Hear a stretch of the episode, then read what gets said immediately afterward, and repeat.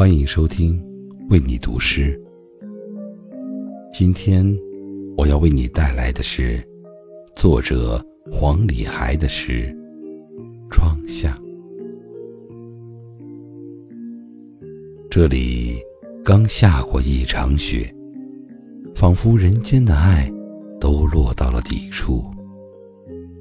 你坐在窗下。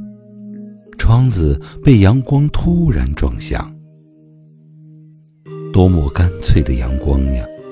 仿佛你一生不可多得的喜悦。